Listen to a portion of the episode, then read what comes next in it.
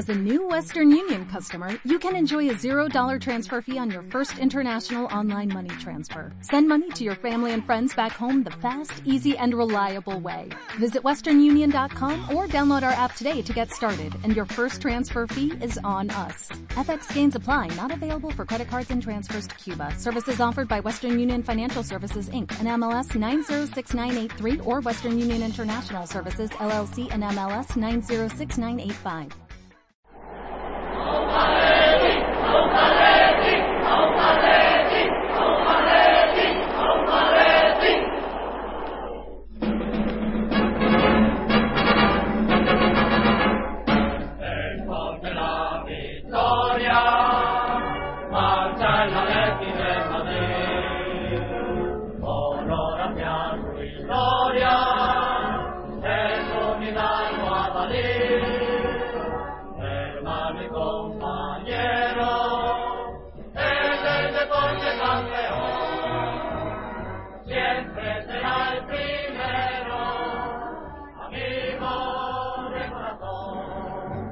Señorial, club triunfador, equipo leal que lucha con ardor. El noble alemán, en estos su sentir, siempre adelante va.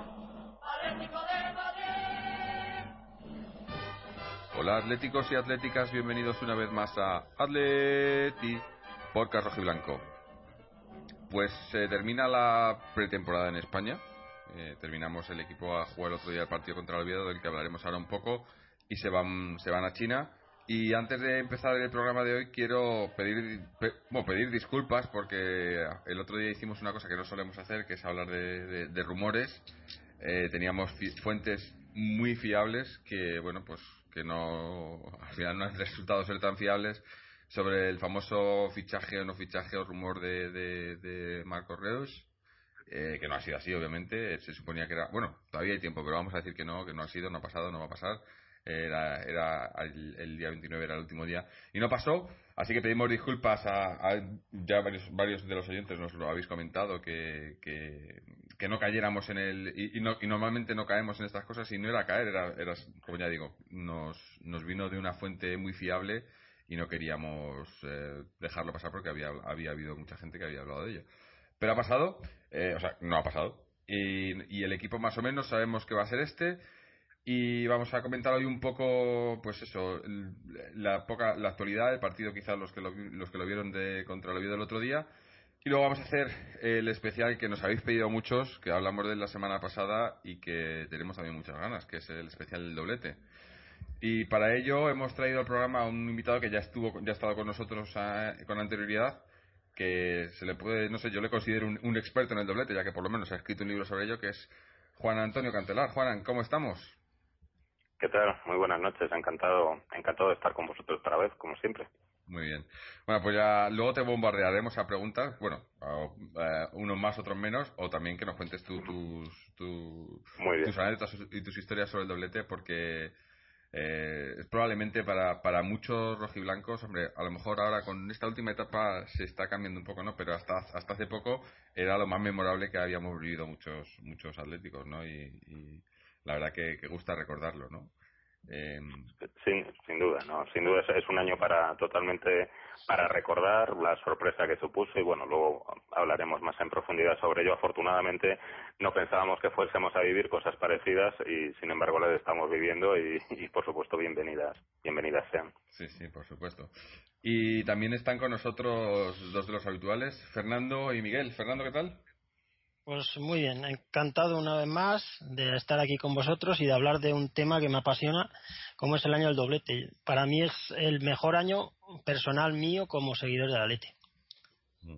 Sí, eso es lo que decía, ¿no? Que para muchos era el, año que más que mejor recuerda, ¿no? O sea, y que más, eh, no sé, el mejor año es que se conjuntó todo, es que ganamos y jugando un fútbol fantástico, es que era era una maravilla ver ese equipo, aunque no ganara, no hubiera ganado, pero es que era un espectáculo. Mm. Y Miguel, ¿qué tal?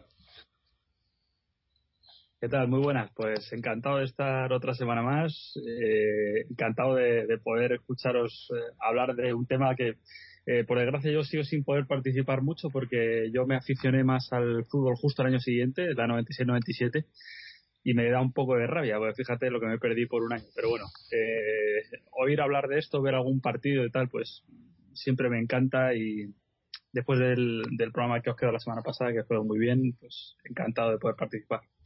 Muy bien. Bueno, pues eso, si os parece, vamos a hablar primero un poco de, de, la actualidad, de lo, lo, que está pasando en, en el primer equipo. Eh, lo, bueno, iba a decir fichajes bajas y altas. Se ha confirmado el fichaje de Felipe Luis desde, desde, el último programa, que era una cosa que ya más o menos sabíamos que estaba hecha, pero, pero ya se ha hecho oficial.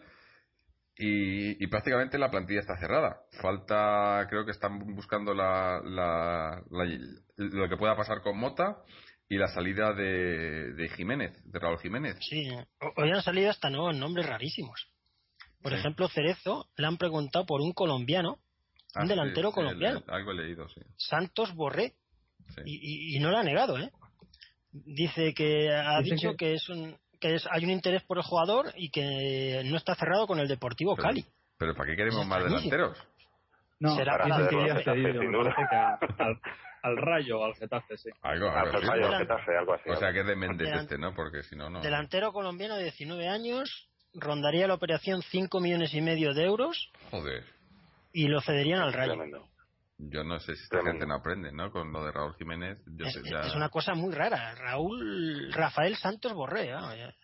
no creo ni que sea internacional colombiano ni nada, a mí no me suena de nada, vamos. No sé. Y, Y luego ha salido oído- hoy. Sí, sí, sí, perdona, no, he oído también hoy un jugador, un lateral izquierdo llamado eh, un uruguayo, Fede- Federico Rica, también no sé, Sí, tampoco sí. tengo referencias sobre él, eh, pero pero bueno, que son, como decir, fichajes cu- cu- cu- cuando menos extraños y en el caso ya de un delantero, teniendo en cuenta la plantilla que tenemos este año, ya es sorprendente que se fiche otro, salvo que bueno, que sea pues para cederlo o, estos jugadores eh, fantasma que, que aparecen, desaparecen, que fichamos y que nunca llegan, luego nunca llegan a jugar en el primer equipo.